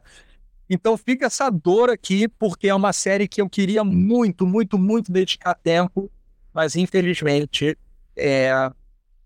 acho que talvez o dia, porque o, o, eu ainda consigo me controlar um pouco, porque a primeira trilogia, Trails in the Sky, não tem para consoles atuais, mas tem na Steam. E eu não quero jogar esse jogo na Steam, eu queria ter todos os troféus em um lugar só. Eu sou em platina. então, no momento que eles fizeram o port desses jogos pro PlayStation 4, eu tô ferrado. Não vou ter mais nenhum X-Kills. Mas fica aí um banner de shame pra mim. A série de Trails, que é uma das melhores séries de JRPGs da história. Nunca joguei. Ed, vai fome. Mais, Vai, seguindo as séries aí de, de RPG fake, Dragon Quest. Dragon Quest é uma série que eu nunca toquei. Cheio. Ai, meu Deus! Ah, Dragon Quest. Fake gamer, fake gamer. Pode levar a carteirinha aqui agora já. Com... Nossa senhora! Rasga. Vai jogar joguinho de celular, cara. Você, você não merece um Steam Deck. Caramba, cara. Ó, é isso daqui, ó. Nenhum. Tem Crush aqui pra você jogar, tá?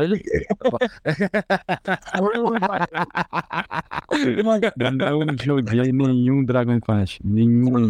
Eu vou meter pitaco, tá? É comigo. Eu tô comigo. Eu vocês, eu vou dar pitaco. Não, mas é sério mesmo. Se em algum momento você abrir um espaço pra jogar, Mano, segue, segue a call do amiguinho aqui. Dragon, Cast, Dragon 11. Sem dúvidas. Né? E a vantagem do. E aí, olha, eu vou falar, diferente do meu problema que é real, porque o seu problema é imaginário, Red. Diferente do meu problema que é real, a Trails, ela segue uma saga do início até lá. É, é uma saga gigantesca que incorpora gerações de personagens. É, é fantástica, cara. Eu tenho, eu tenho que jogar ela um dia. Mas o Dragon Quest segue o formato mais ou menos do Final Fantasy. Existem pequenos nods que é, mostram uma história maior, mas cada história ela é mais ou menos self-contained. O Dragon Quest 11 é o pico do pico do, do, do, do, do bagulho. É muito, muito bom.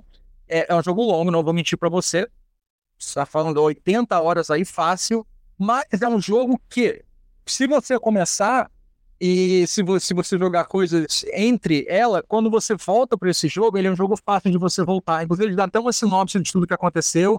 E é um jogo extremamente prazeroso. Então, Ed, você tá errado, você tem que jogar Dragon Quest. Tá errado. Erradíssimo. Tá errado, Ed. Tudo bem que eu não tenho muitos argumentos, mas só que eu joguei os de Game Boy. Então. Tá valendo, tá valendo. Eu, eu ainda a carteirinha tá aqui, tá quase, tá, tá, quase, tá quase pegando aqui. Marete, o próximo pra, pra gente falar shame pra você.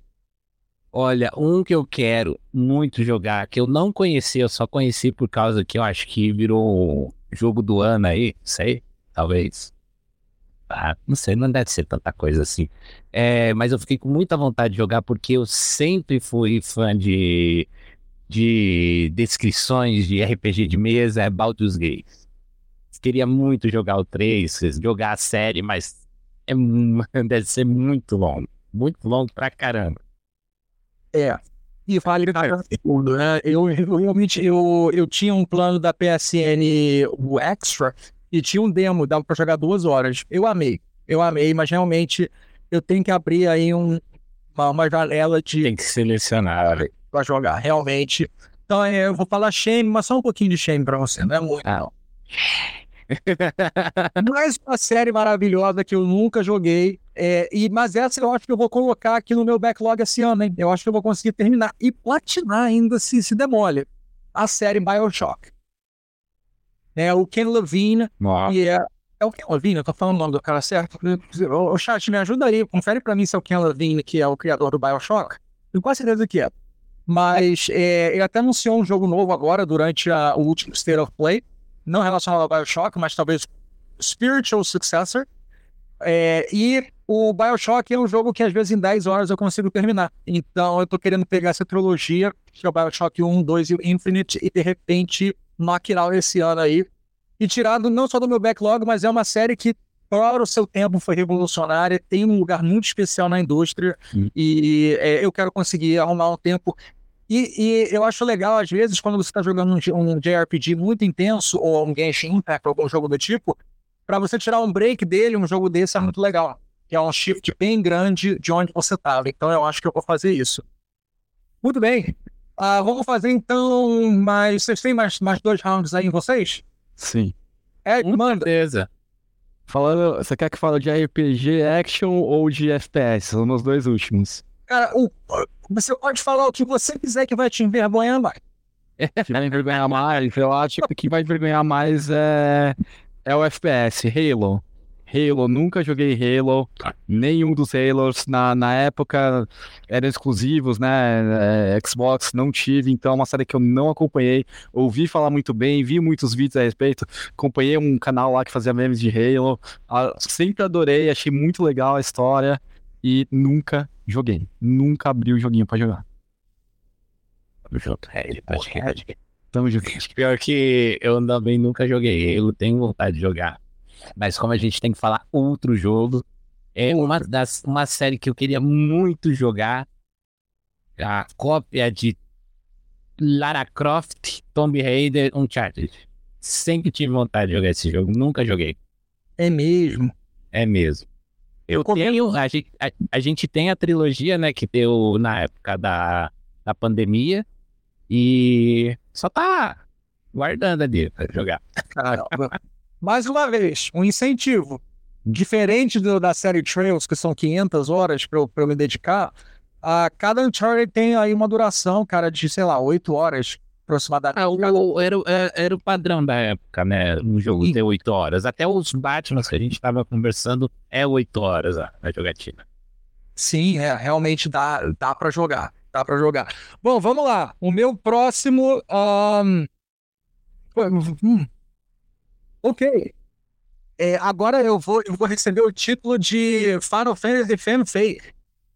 E eu nunca joguei. Cadê o Goiano? Cadê o Goiano? eu nunca joguei a trilogia do Final Fantasy XIII. Eu comprei aqui pro, Final, pro, pro PlayStation 3, porque eu quero platinar. É um inferno platinar esses jogos, mas eu quero.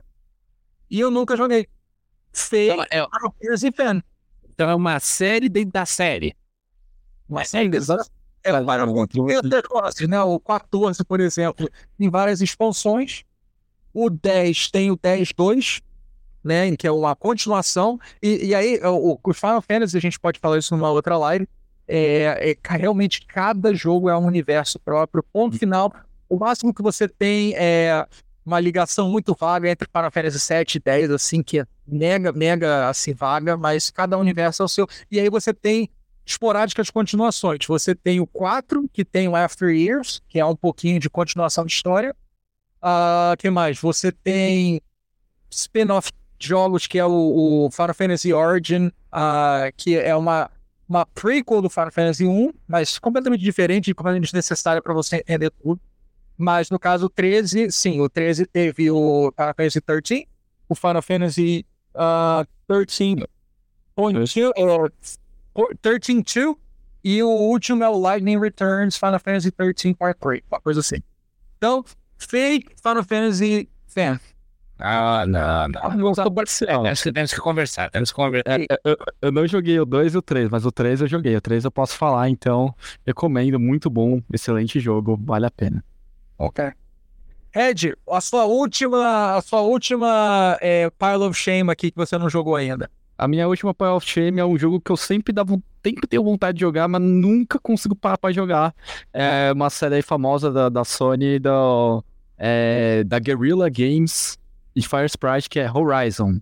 Horizon Zero Dawn, Horizon, o outro que saiu, sempre olha e fala, é, Forbidden West, é, teve em VR agora também, que me deu uma vontade de jogar ainda, eu falo, nossa, tá bonito jogar em VR, aí eu falo, meu Deus, nunca encostei, que jogo bonito, que jogo bem feito, todo mundo que jogou me fala bem, eu falo, putz, eu tenho que jogar, eu vou jogar, e nunca joguei. Hum. Ed, você é meu filho virtual, que vergonha, velho, que vergonha, eu vou te desertar aqui ao vivo. Olha, eu poderia pegar o seu lugar, mas só que eu não posso, porque dos dois que vocês falaram, né? Como você falou que. O. Aqui pra cá. Como você falou que Final Fantasy tem várias séries no Final Fantasy, como eu joguei Final Fantasy, mas só que alguns jogos, então posso falar que eu não joguei Final Fantasy, sei porque eu já joguei Final Fantasy, e também não joguei esse jogo, também deram, também dá pra eu jogar, eu quero muito jogar esse jogo, mas como eu tenho que falar um outro, Tá? E mais um é outro de RPG que eu queria muito jogar e não joguei nenhum dos três, é The Witcher. The Witcher? Compartilha você. Não compartilha, porque o Zé me fez jogar. É, inclusive, tem o jogo de, eu tenho o jogo de carta. Eu sou orgulhoso que eu comprei, mas não pro Play 3 a edição que vinha com o jogo oh. de cartas do. do Gwen, antes de Gwen, é, antes do Gwen virar jogo, né, no realmente online, trade, trading, trading card game online, você comprava a expansão do The Witcher 3, você ganhava um deck físico. Eu tenho esse deck físico, joguei muitas vezes com o Zé. É, e também joguei o jogo também, maravilhoso, perfeito. Que barato, cara. Bom, é. Seguinte, eu acho que eu vou fechar então com minha última aqui. Uh, e eu vou, vou pedir pro chat. Aliás, não, enquanto. Night, você falou a sua última agora? Sim, sim, cara, eu tenho. Então, chat, enquanto eu vou falar a minha última aqui, é, me fala de vocês qual é a série ou jogo que é renomado e conhecido, que a indústria é, realmente dá todas as glorificações e que vocês nunca jogaram por motivo ou por outro. A gente está brincando aqui, não tem julgamento, é mais brincadeira mesmo. E eu vou fazer o highlight do seu comentário aqui. Deixa eu olhar aqui na minha lista de jogos para ver o que. Ah, mais uma vez, é, fake JRPG fan aqui. Strategy, fake strategy JRPG fake fan aqui, hein? Valkyria Chronicles é uma série da SEGA maravilhosa. Você tem Valkyria Chronicles 1, 2, se eu não me engano, 1, 2, 3 e 4 e um spin-off game. Eu tenho ele aqui para PlayStation 3, eu tenho para PlayStation 4 virtualmente, eu tenho ele físico aqui para PlayStation 3, mas realmente nunca as estrelas se alinharam para que eu jogasse esse jogo. Muito, muito, muito uh, chateada de nunca ter tido tempo de jogar esse jogo, mas quem sabe, no momento breve. Eu vou começar a fazer o highlight agora pra gente começar a zoar o chat. Olha que absurdo aqui, Serra o Lago. Nunca joguei God of War. Como assim, Serrad? Como assim? Não, fake gamer. Fake gamer. Não, vale o ar que respira. Absurdo.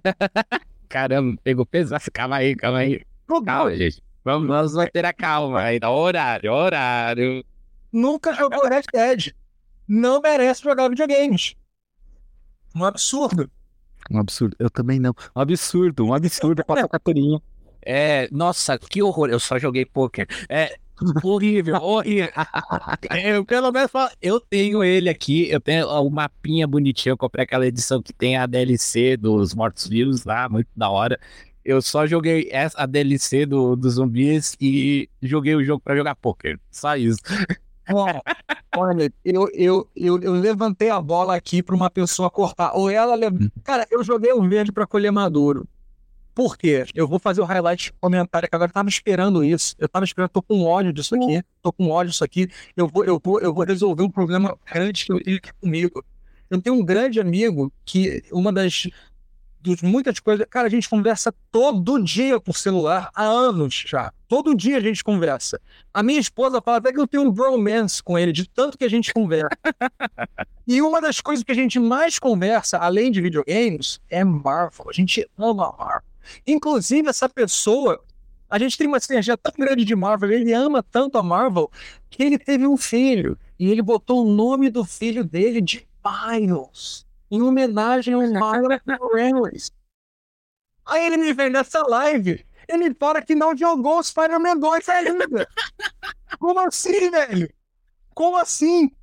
Eu não entendo. Caralho, eu não vou te pedir nada, velho. Como assim?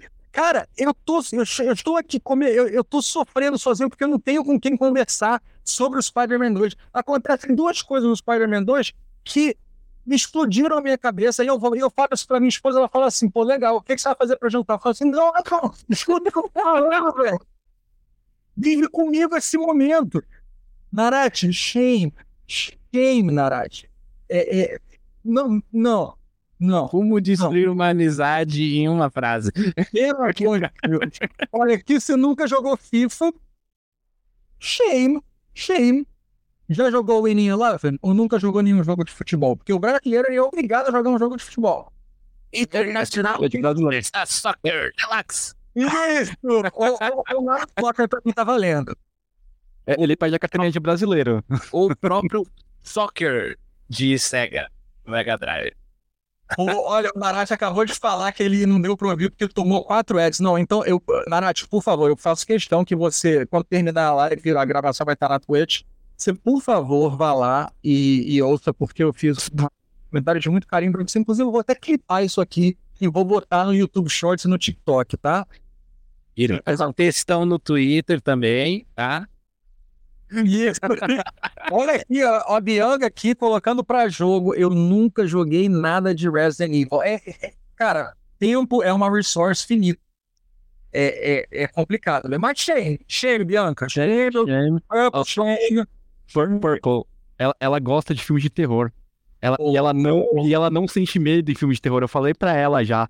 Quando ela começar a jogar filme de terror, ela vai entender o que é medo. Eu falo porque eu, eu, eu não sinto tanto medo. Eu tomo um susto. Eu tomo um susto. James eu tomo um susto, claro. Quer que, que, uma observação melhor pra ela tomar um susto e traumatizar ela?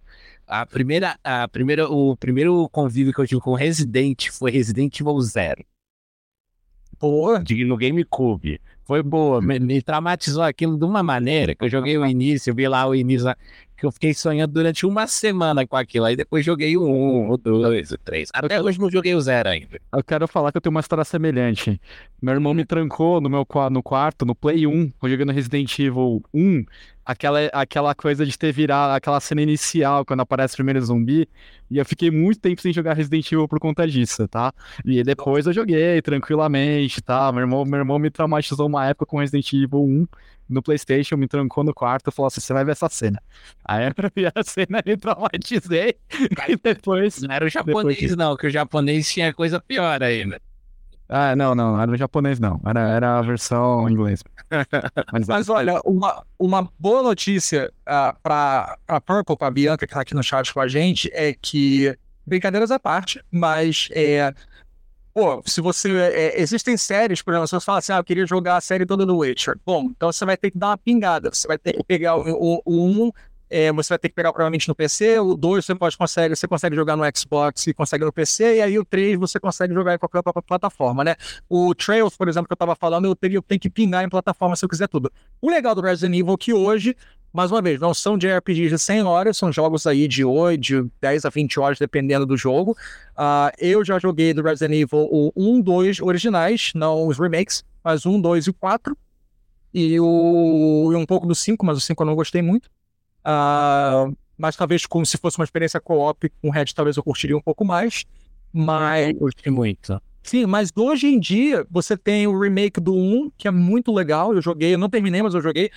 Que, e, obviamente, todos a preço de banana, porque são jogos mais antigos e a Capcom faz um, é, um price adjustments e promoções, como a SEGA faz, muito agressivos, diferente de jogos como da Nintendo que seguram o preço lá em cima pro resto da vida.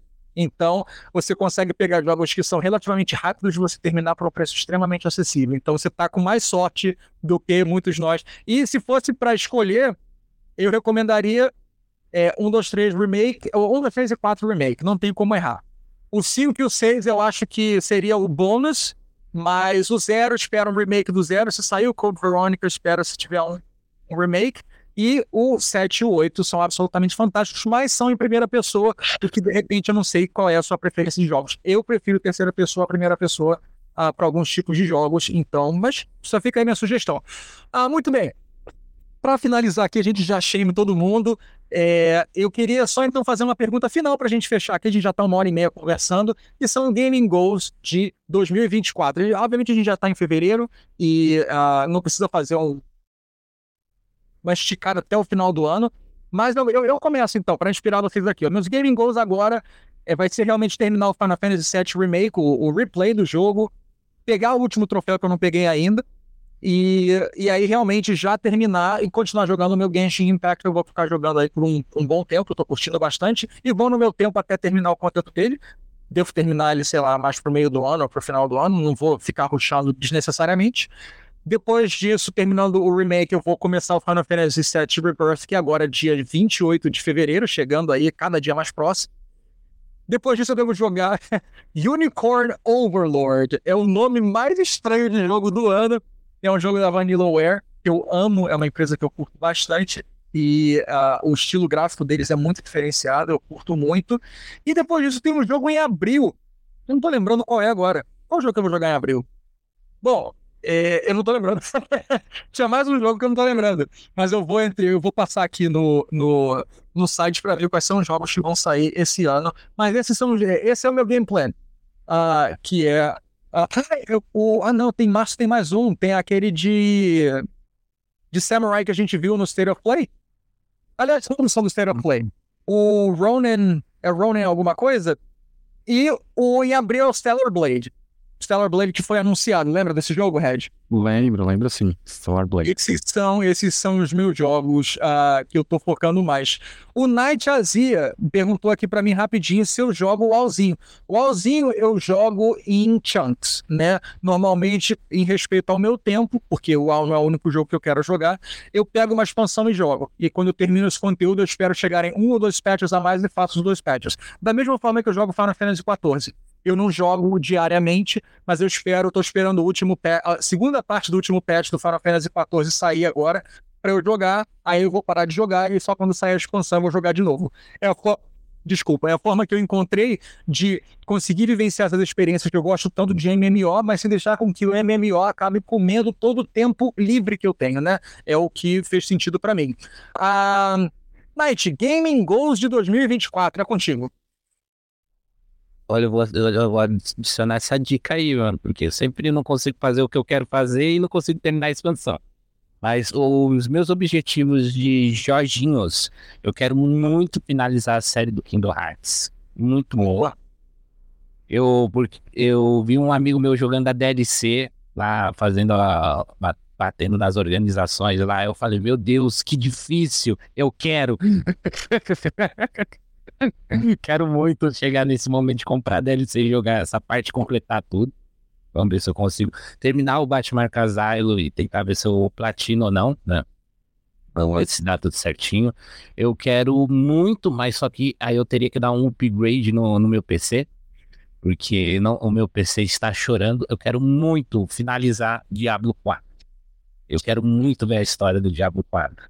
Vi um jogo. Ainda preciso terminar o 2 terminei o 3, preciso muito, eu quero muito ver como, como, como continua ou termina, ou vai começar, ou sei como.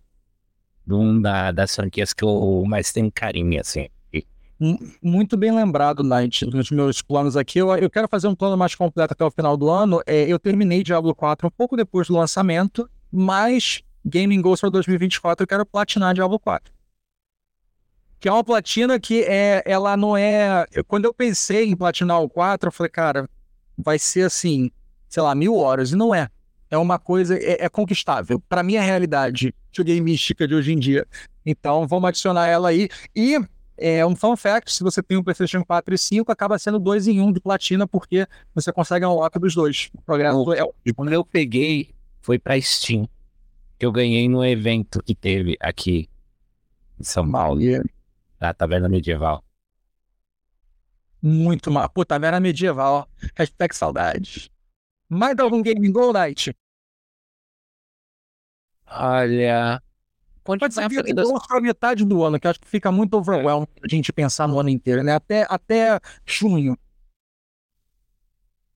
Olha, se, se eu tivesse a oportunidade de pegar o, o Baldur's Gate, que eu quero muito jogar, muito jogar o jogo do ano, mas é claro que eu ia jogar em parcelas, né, de 24 anos, né? Yeah. E fazer minhas conquistinhas no retroativo, me tentar pegar o top 300, que eu nunca consigo pegar, né, que é mundial, né? Sim. Top 300 seria tipo, ah, vai ficar reconhecido no site, é gente importante. Aí eu falo, olha, pai, consegui aqui o top 10. Ah, beleza, não vai, vai lavar a louça ali? que nem você falou também do, do Mario Morales. Sim.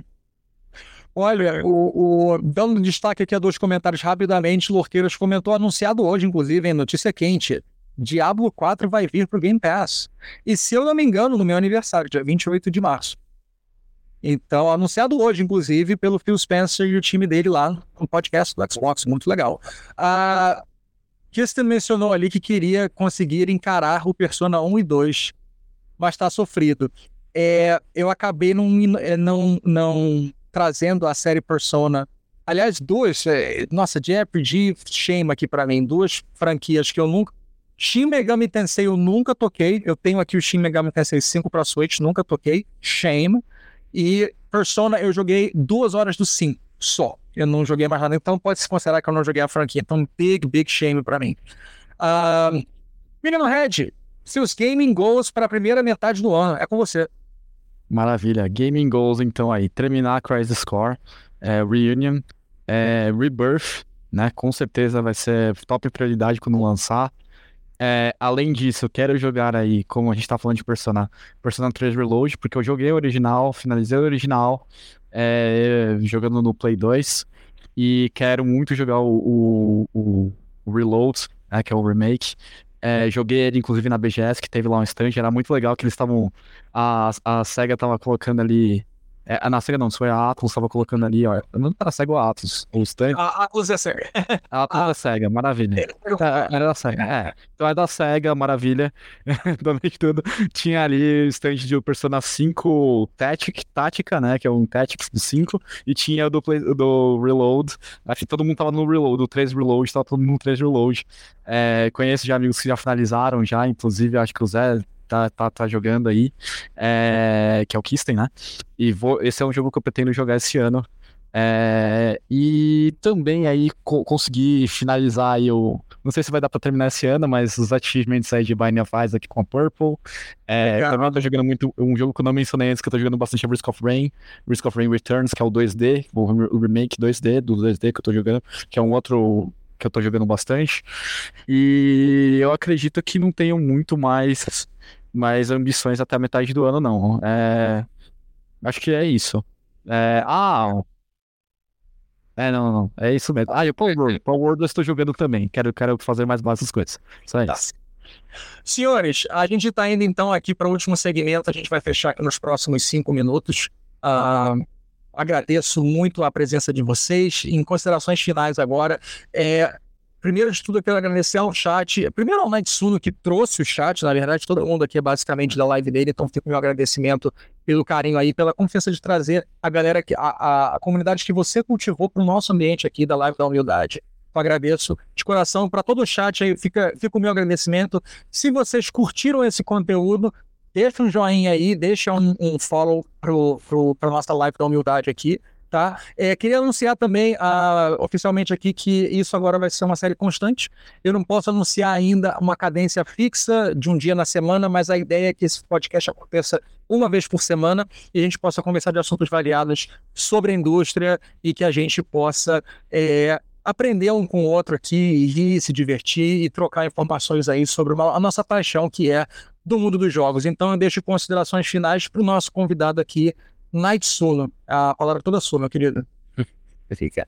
Bom, primeiro, eu tô muito feliz, feliz mesmo pra caramba de estar do lado de vocês mais uma vez. Durante anos, né? Faz tanto tempo que a gente não tá junto. Fico feliz de conversar um pouco, ver que todo mundo tá bem, participar de novo da, dos seus projetos, é, é, é incrível. É claro que a gente vai ter uma outra oportunidade para conversar melhor. Eu sei que vai ter. Queria agradecer todo mundo que está assistindo a live essa hora. Tem muita gente que já está dormindo, mas mesmo assim está aqui. Obrigado. O pessoal que veio da minha live permaneceu aqui também. Meus sinceros agradecimentos. Mostrar essas pessoas que eu não só curto, eu admiro e eu tenho um carinho especial e se vocês confiam em mim, vocês vão gostar muito do conteúdo deles, mesmo sendo um pouco complicado, né? Até eu tô demorando muito para aparecer, às vezes falar, ah, o Night, onde, onde tá ele? Ah, às vezes aparece aí, mas é que realmente a, a gente tem que tomar alguns rumos, né? Mas a gente não pode perder a essência, né? Que a gente sempre tenta fazer aqui. Então, obrigado pelo convite, imitação. É, valeu aí por também para estar tá, tá no meio, Red. Vocês são incríveis, maravilhosos, eu amo todos vocês. Muito obrigado, meu querido Naitsuno. E antes de passar para o Red, lembrando que esse conteúdo aqui vai estar disponível também no YouTube, tá? E também vai estar uma versão de áudio disponível ah, nos seus podcasts preferidos, seja ele Spotify, seja ele pelo Google YouTube ou pela Apple. Ele vai estar disponível aí numa variedade de plataformas para que você possa consumir esse conteúdo, caso seja interessante para você. E se achou assim super, super, super legal, recomenda para o seu amiguinho, né? Com isso, a gente manda aqui para o nosso querido co-host, praticamente, da live aqui, meu filho virtual Red, Sanderson Red. Considerações finais. Oh. Maravilha, agradeço todos nós, todos que estão presentes aí na, no chat, que acompanharam aí a gente, que os que estão acompanhando a gente aí também no, falando com os nossos eus do passado aqui, vocês forem acompanhar a gente aí no, em outras, outros, nas gravações, outras plataformas aí. É, muito obrigado pela, pela paciência, pelo carinho. É, quero, espero que vocês continuem assistindo. É, agradecer o convite novamente, agradecer ao Naitsuno maravilhoso sempre aí, é, pessoa de boa, muito bom coração. É, também agradecer a Purple aí por, por, por disponibilizar o tempo para estar aqui com a gente também. E também falar que é muito legal estar é, tá aqui com vocês, conversando. É, é, uma mensagem que acho que foi legal de todo mundo conversando aqui é que é, we're gamer adults, né? A gente tem outras responsabilidades. Acho que é uma coisa em comum é que todos nós aqui também não, não conseguem dedicar é, mais de 80% do nosso tempo nos jogos. A gente precisa dedicar outras coisas, outras responsabilidades. Então é sempre um prazer estar aqui é, geeking out, conversando de uma paixão tão grande que é, é, é são os games, é, a indústria, todas as coisas que estão sendo lançadas, é, o que a gente gosta de passar tempo fazendo. Então, agradecer aí por essa paixão que une aí tanta, tanta gente legal, uma comunidade tão legal. É, que com certeza traz coisas muito positivas para minha vida e acredito que de todos nós aqui que estamos aqui. Então, muito obrigado por esse momento aí para compartilhar essas experiências cara, você não poderia ter deixado melhor e fechar esse podcast de uma forma melhor. Realmente, é, a proposta aqui é que seja uma conversa adulta entre amigos é, e de uma forma muito leve, muito bacana e, é, se possível, também um pouco inteligente. né? Então, fica o meu agradecimento aí ao Light, ao Red pela presença, fica o meu agradecimento à galera do chat que acompanhou ao vivo e você aí que está ouvindo o podcast pela primeira vez, ah, seja em plataformas de vídeo ou em plataformas de áudio, tá? Eu sou o Celso Dono, também conhecido pelo Mildes, esse é o Please Be Excited Gamescast e até a próxima. Um grande abraço, fiquem com Deus e good gaming. Tchau, tchau. Hello. Tchau.